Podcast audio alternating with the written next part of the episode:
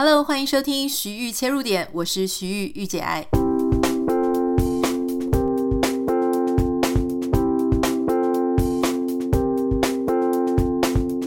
欢迎收听今天的节目，今天很开心啊，要为大家邀请到我的一位。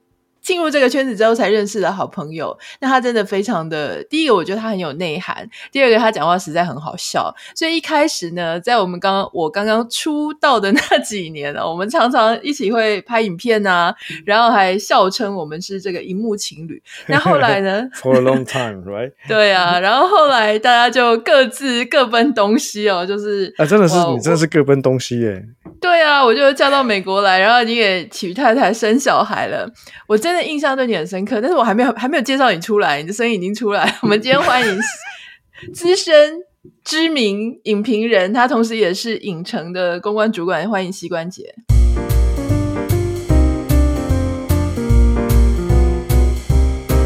Hello，玉姐爱跟各位听众朋友们，大家好，我这边是台北时间莫梅亚，对不对？对，我们这里南加州时间早上九点，我真的很讨厌那个诶，讨厌美西的换算时间，真的很痛苦。为什么？因为美东就跟台湾差十二小时啊，啊，对不对？对，对啊，美西就是比较难算时间，那到美中就更痛苦，还要再再再再换一次。对，而且日光节约时间啊，对对对，跟没有对。哎，美国不是说有有要有想要换掉这个事情吗？有听说，但好像还没有实行的样子。对啊，因为我们做股票的人就知道，夏令时间是九点，就是台湾时间晚上九点半开盘啊，冬令时间是晚上十点半开盘这样子。我以为你是要跟我讲说，你跟什么美西这边的影业啊、好莱坞啊什么这个，因为你是你专业是电影，结果你居然跟我在谈股票的事情。因为我们每天晚上都会看一下美股了，对不对？看美股，看美股其实蛮重要的一件事情，所以我们这一行的一定会研究一下，像迪士尼啦、网飞啦这些财报啦，当然也会看一下别家这样子。嗯嗯，膝关节一直都是非常的，我觉得它是社群媒体的先驱。甚至那时候我们一开始呃直播 Facebook 直播非常流行的时候，我觉得它就是流量王。二零一六年对不对？一五一六年那个时候蛮流行的。你是流量王哎、欸！你在洗澡的时候还开直播，是是故意的吧？我到现在都觉得。那个就是一个尴尬的事情，就是就是连线不顺，然后我就跑掉了，然后我可能有按到 replay 还是什么回放还是什么挖沟的，他就那个时候我就已经去洗澡这样子。对，结果你知道他的他的粉丝团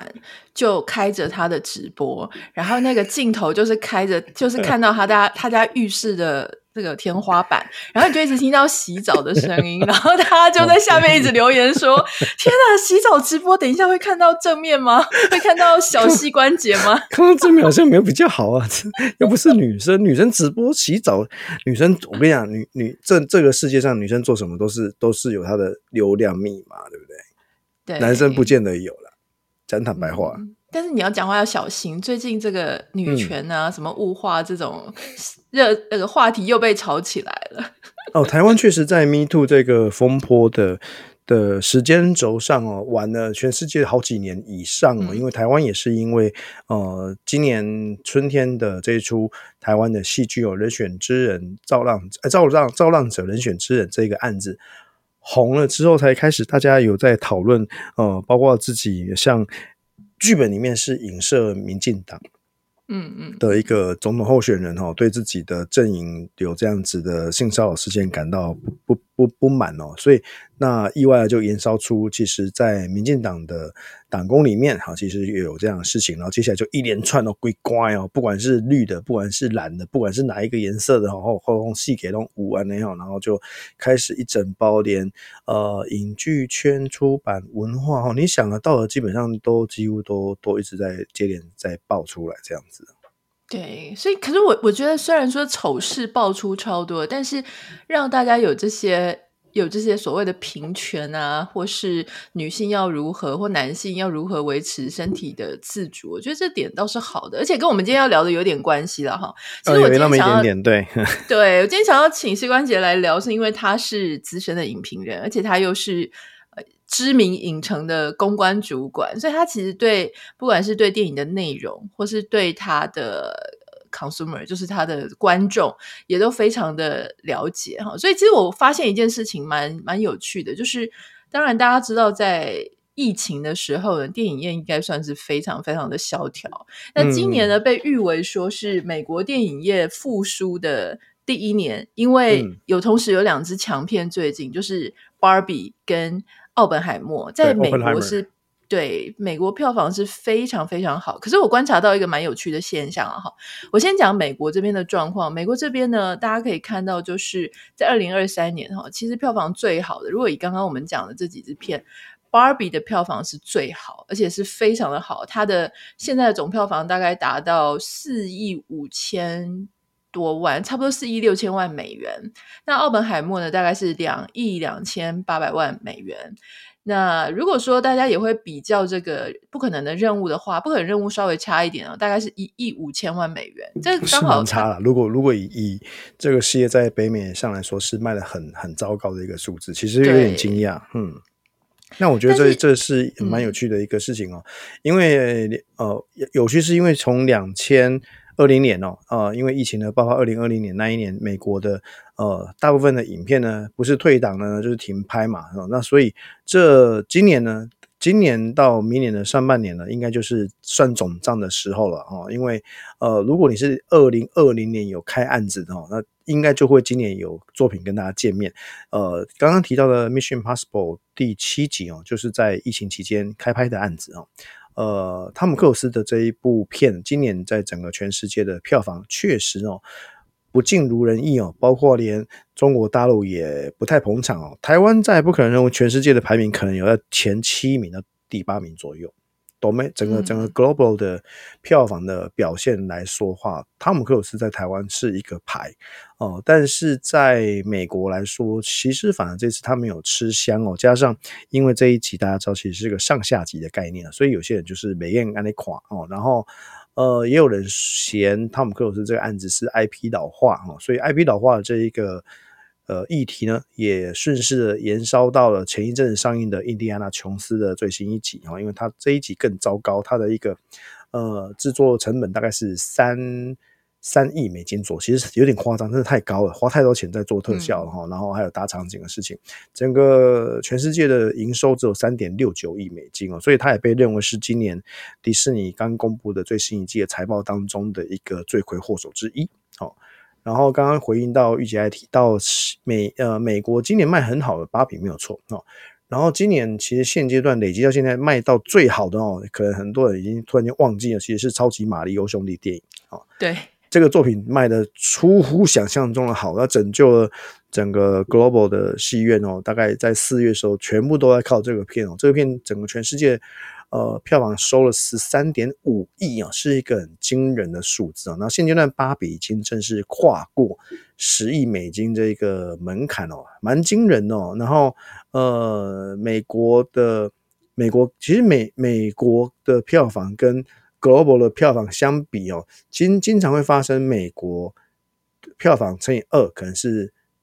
海外国家的比例，因为这表示整个全世界卖得很好这样子。但是如果美国自己就是大卖座，那全世界就可能会是变成是一比一的票房这样子。嗯、所以像 Super Mario 跟 Barbie 他们两个案子就是比较接近这个样的状况。嗯，然后第三名卖最好的其实是《星际异攻队》第三集，他做了八点四亿左右，其实算是在今年上半年大家都在猛烈在抨击漫威的过程当中，少数一部票房的表现算是幸免幸免于难的案子。嗯，美国这边还有一部也表现的很好，是 Spider Man，但是它是那个蜘蛛人的动画版的，还是、嗯、很好看的、欸。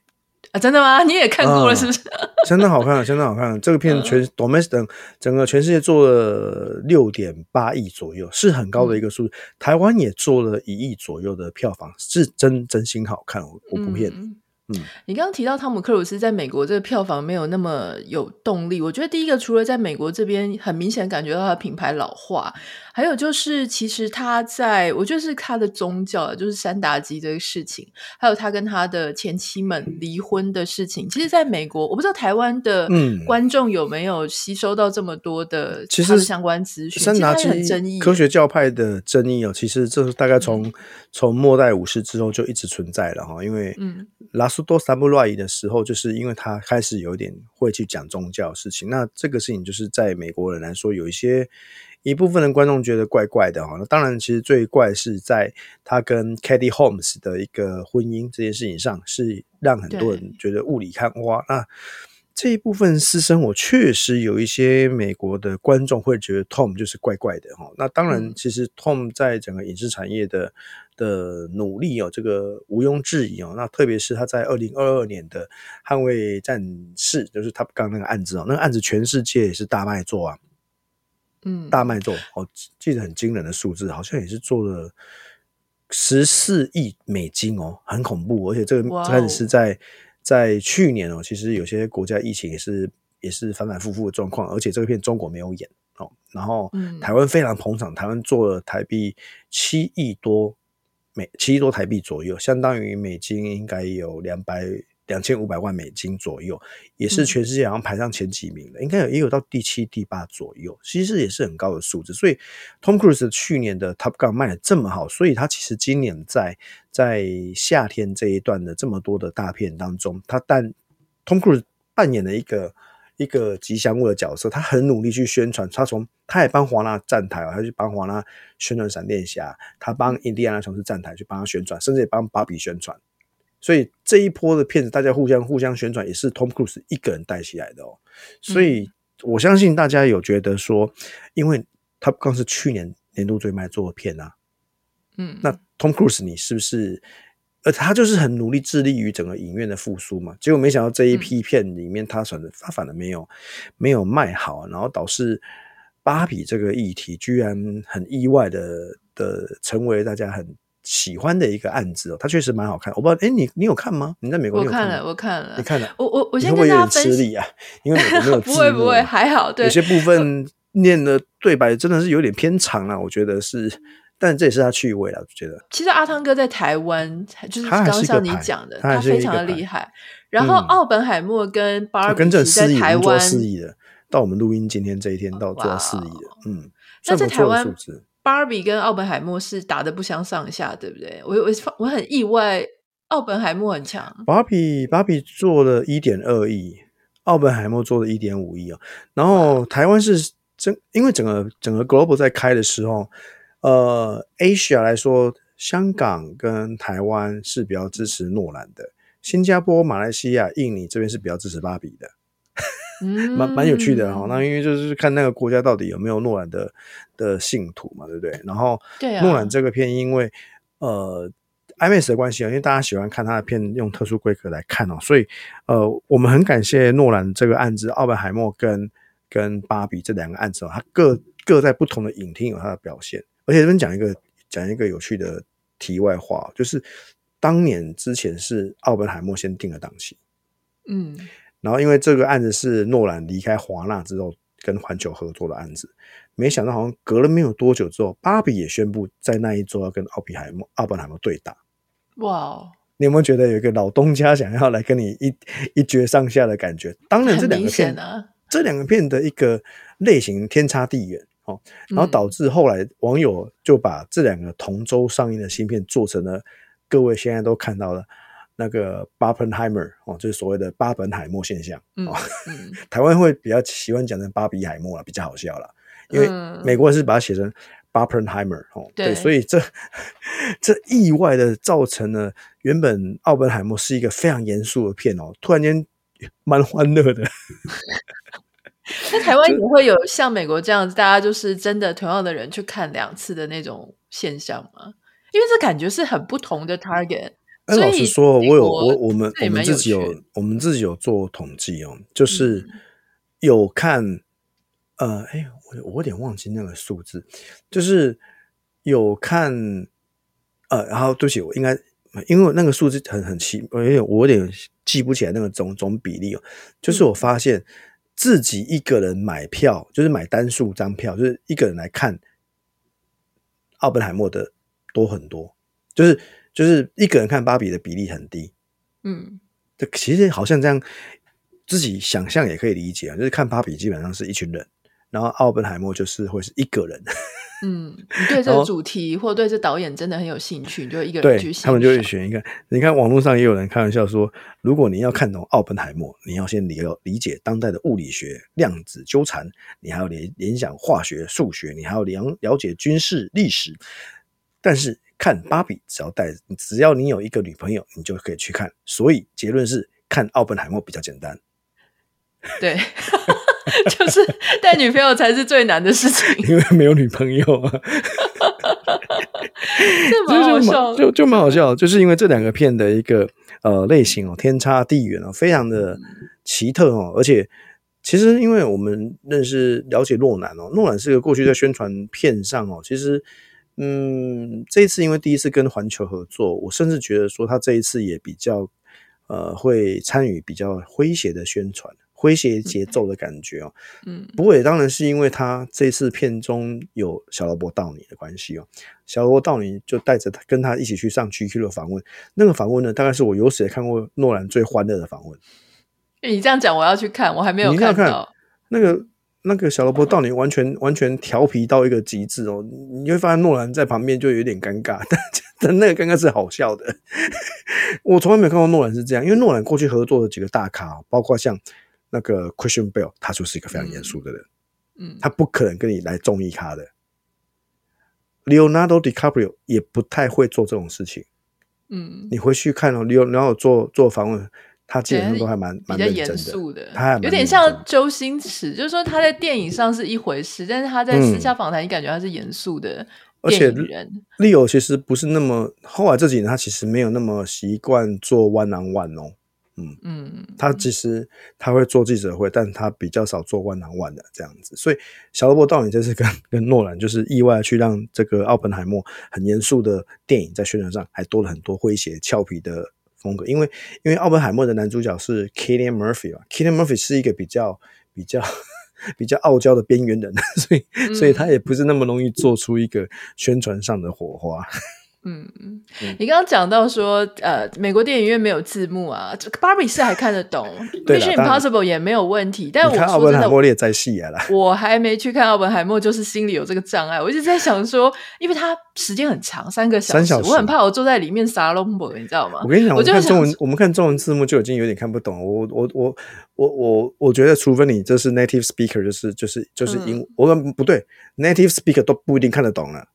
是进去里面考音听就对了，然后只是考音听而已。你就算懂那些字，你全部组成在一个句子，你也是听不懂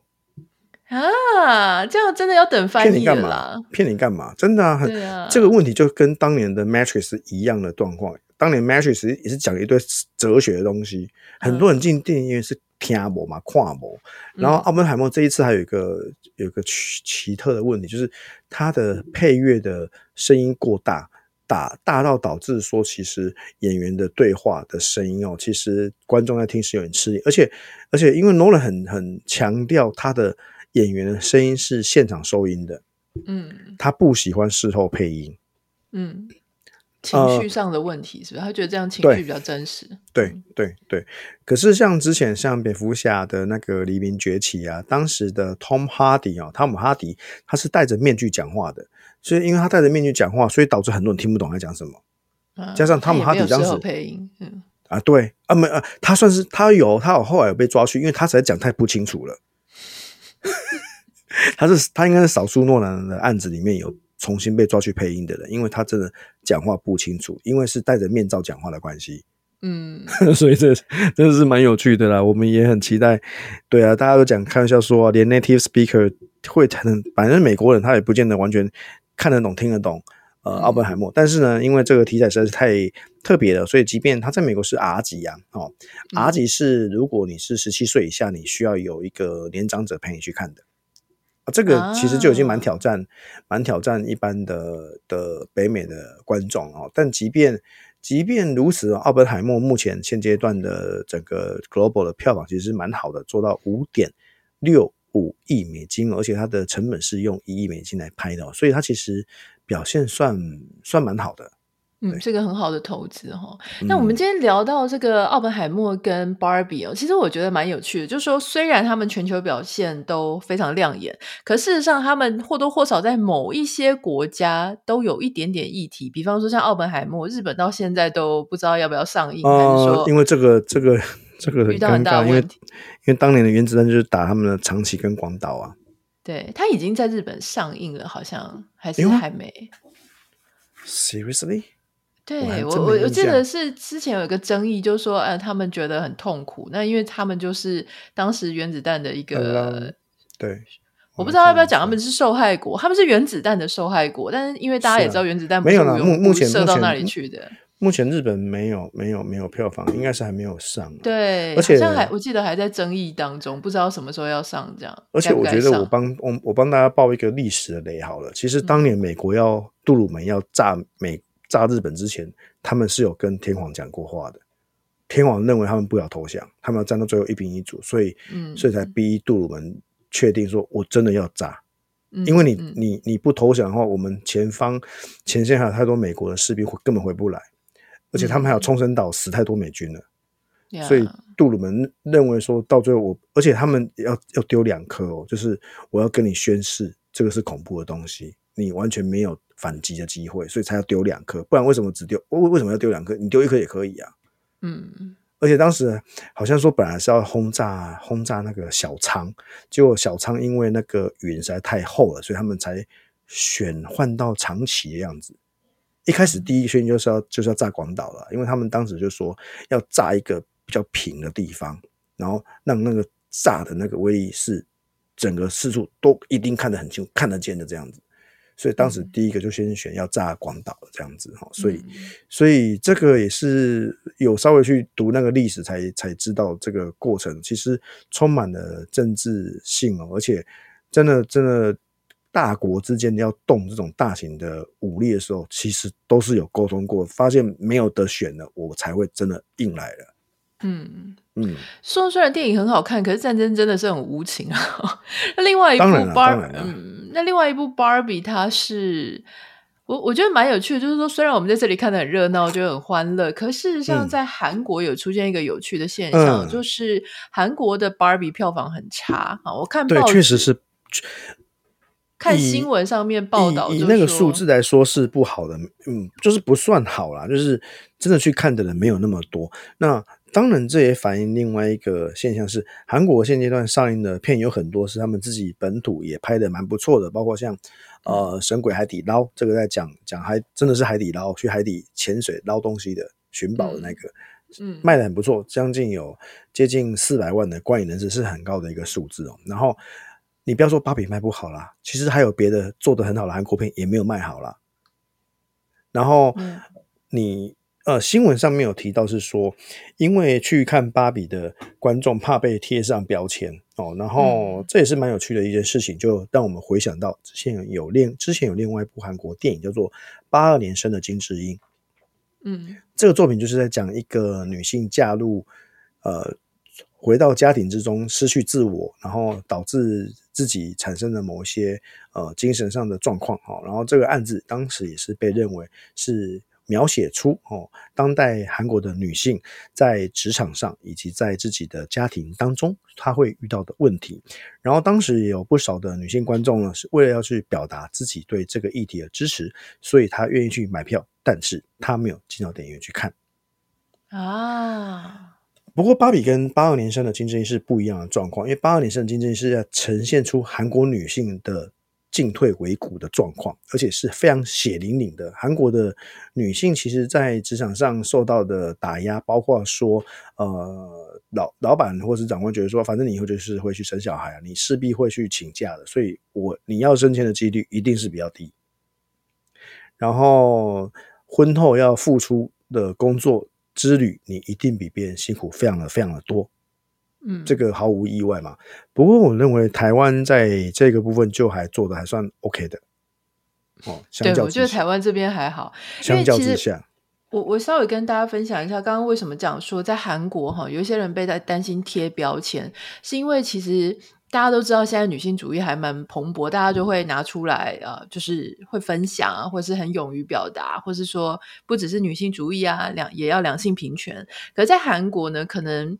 我之前看过一个韩国 YouTuber，就魏酸人，他有提到，就是说，事实上，女性主义这个词，哈，你说在其他全世界各地很多地方都是政治正确的一个词嘛，可是，在韩国，它变成说，有一些女生或男生，他们是不敢拥抱这个词的，因为会被、怕说被贴上非常激进的标签，然后人家就会觉得，咦、嗯，你啊，你好怎么样哦，你好跟我们不一样哦，然后就反而大家不敢，嗯、就是他有这样的想法，可他不敢。去贴标签，那因为 Barbie 跟你刚刚讲的这个八二年生的金智英，他们都是被人家说这是跟女权，然后女性主义很相关的这种电影啊，或者是文本，所以他们反而就不敢去看了。嗯、那它的票房，我们来讲一下，就是说《不可能的任务》在韩国卖了大概三百万张票，那 Barbie 只卖了只卖了四十六万。好，那你刚刚可以看跟台，其实其实算算还还可以啦。还可以吗？可是可以算还可以的，对，台湾和全球对啦，对，以这两部片相较之下，全球相较，对，它确实是一个比较特殊的文化现象，这个不否认，这是真的，这是蛮蛮，嗯，或者说你你你从反过来，来看哦，其实整个 Asia 哈，其实台湾呃，台湾真的算是在这个议题上是比较先进的一个议题哦。你看隔壁的日本、韩国，更别说中国了哈。这几个国家其实女性的地位相较之下，真的都就嗯，对，我想你、嗯、你你懂我的意思的。因为台湾在这几个国家里面的性别还有平权的意识，确实我觉得是比较比较好一点、欸我。我们连同性都可以婚姻了，好不好？对啊，在整个 Asia 来说，你几个几个国家一有啦，你摸着摸着良心问问自己，拷问灵魂，对不对？台湾在这个事情上，确实我们的人权之旅哦。我认为台湾真的是民主的精神，这个种子在这个种子里面萌芽了很多，嗯，所以跟这几个国家比起来，台湾就会在这个议题上走的比较前面一点。在节目的最后一部分，我想要请教膝关节哈，就是说在美国这边就讲说巴本海默啊，就是整个救了、挽救了。应该不能说挽救，应该说就是复苏，让整个电影院影城民众愿意再继续走到电影院。但事实上，美国这个电影院，我跟关节分享一下哈，就是说我们现在大家在救电影院了，就发现一流的那种电影院的连锁，不是一流的戏院，他们现在打一个方法，就是说，呃，就是等于是买电影的月票，而且这月电影的月票很便宜，我们买只要差不多二十四元美金，我这个月就可以无限看了。哇新片也可以看，对，嗯，那我就想说，哇，你看美国在救这个电影院，因为真的很像，哦、很像死城哎、欸，七百多块，然后很像一个死城，就是整个一个一整个月都可以都可以看的，对，对，新片也可以看，不管你看几部，而且你还可以去不同地方的这一个影城看，比方说是 AMC 吗？还是谁？呃，我是 Regal，但是我朋友在 AMC，、哦嗯、我朋友看 AMC 也可以，所以 AMC 跟 Regal 都可以。嗯，那我来分享一下，这是一个商业模式哦，就是、嗯、呃，到底这些影城它会跟片商之间怎么拆账？在台湾来说，就是一定是台湾的戏院要去补票房，补给片商，补到最低票价。这是什么意思？就是说，就比如说，怎么卖都要卖到一张票一定要多少钱这样？呃，对对，就比如说你，因为你你说你是二十四块美金，对不对？嗯。二十四块美金，其实在美国，我如果没有记错的话，一张票大概现现在是十到十五块之间吗？十四十五，对对吧？哦，就看看戏院在什么地方，十四十五的话，哇，那他等于赌你一个月来至少一定要来两次啊。对，而且我你有这种月票，你就会一定看超过两部以上，然后进去你可能就会买爆米花、饮料、可乐什么的。对他，他赚你这个嘛，但是因为台湾赚不到这个东西啊。台湾太没电嘛，哦，然后为什么台湾不买饮料零食那种啊？台湾其实观众跟美国观众这个在这个行为上天差地远了，因为台湾之前拜托台湾的观众都还会跟你说，我就是带外面的爆米花进来吃啊，啊我就是带外面的饮料进来喝啊，然后你的耐咖无可喝，因为这个在十几年前有一次新闻局的会议里面制定了一个很奇怪的原则，就是戏院卖什么东西。如果那个人要带这个东西进来，从外面带这个东西进来，你不能限制他，因为这是违反公平交易法。我就想说，嗯，这是什么奇怪的什么奇怪的想法，好，然后所以导致变成说，后来就戏院开始自每个戏院就自己各自定调，就说我要求你不要带什么食物进来这样子。那但是这这这么十几二十年经过了哈，其实台湾的观众在电影院的呃爆米花饮料的这个消费上的金额是相当有限的哦。但是美国他们早就习惯吃这个东西喝的东西，我就是在电影院吃，因为。美国的戏院不像台湾，世界四处都有 Seven Eleven、全家便利商店这种东西啊。对，而且台湾的影城很多是跟百货在一起的话，很多楼下百货业可能在影城同一层，他就卖别的东西吃啊。美国我看没有那么严重啊。美国的手摇饮啊，或是这种什么咸酥鸡摊，就是没有没有这种东西。没有啊。而且你如果就在旁边买个甜点，其实也就十几块了。然后如果是这样子的话，你其实，在电影院买就可以了，说不定还比较便宜。对啊，所以这个 AMC 或是 Regal 可以用这种方式去透过刺激他们的呃贩卖部的生意哦，然后希望，因为我就是赌你一定要进来两次啊，嗯，啊，你如果没有进来两次，这张这个这个算算就算我赚的啦。对，然后我相信他他们美国的戏院跟跟。呃，这些发行商之间的最低票价，看他们怎么谈哦。台湾的最低票价大概是再怎么样，你都不到两百二到两百四之间哦。每一个影城的条件会不太一样哦。然后中南部有些戏院的算法又会比较复杂一点点，我们就不在这个节目跟大家教教数学算法了哦。总之，我觉得美国做这个方式哦，台湾就很难做，因为台湾的发行方这一边哦，他他还要。去征询母公司的同意哦，我相信他们都会觉得说这个算法怎么算都会不一定划算这样子，嗯，但我觉得是可以，就是这个有点死马当活马医来做啊。但因为台湾不是只有在演美国的片，台湾还要演自己的本土制作，还有韩国片，还有日本的动画，嗯，所以台湾在疫情这这三这两三年走过来，台湾，你知道台湾今年最卖座的片是《灌篮高手》吗？我不知道哎、欸。所以超级玛丽欧、灌篮高手，所以等于是日本的日本的制片方是非常的厉害啊。就是 Slam Dunk 呃，灌篮高手台湾今年卖了四点五亿啊，很惊人的一个数字啊，很惊人啊。然后不可能卖四亿嘛，也是很不错啊。然后台湾还有关于鬼，我汉鬼变成家人的那件事，做了三点六亿的这个台币，也是蛮好的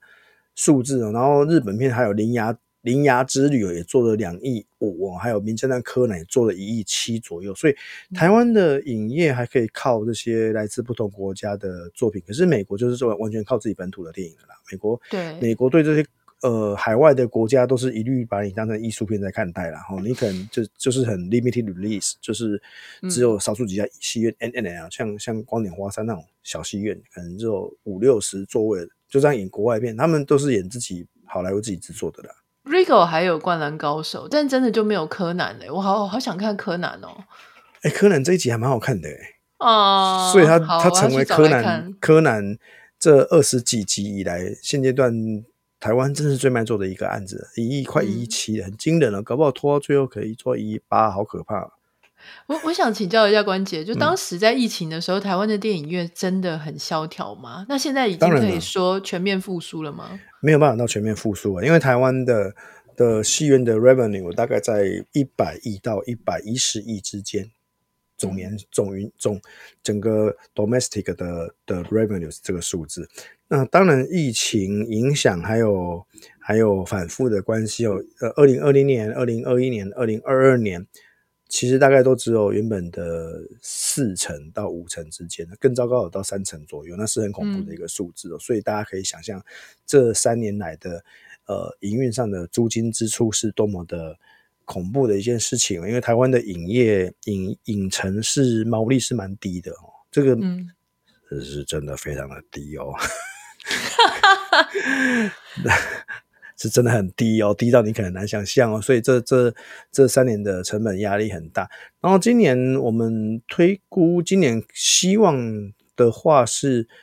希望可以恢复到疫情之前的百分之八十左右，也就是说，希望今年的票房可以做八十亿左右啊，希望是这样子的。然后明年再看看好不好。可是因为现在很尴尬啊，现在。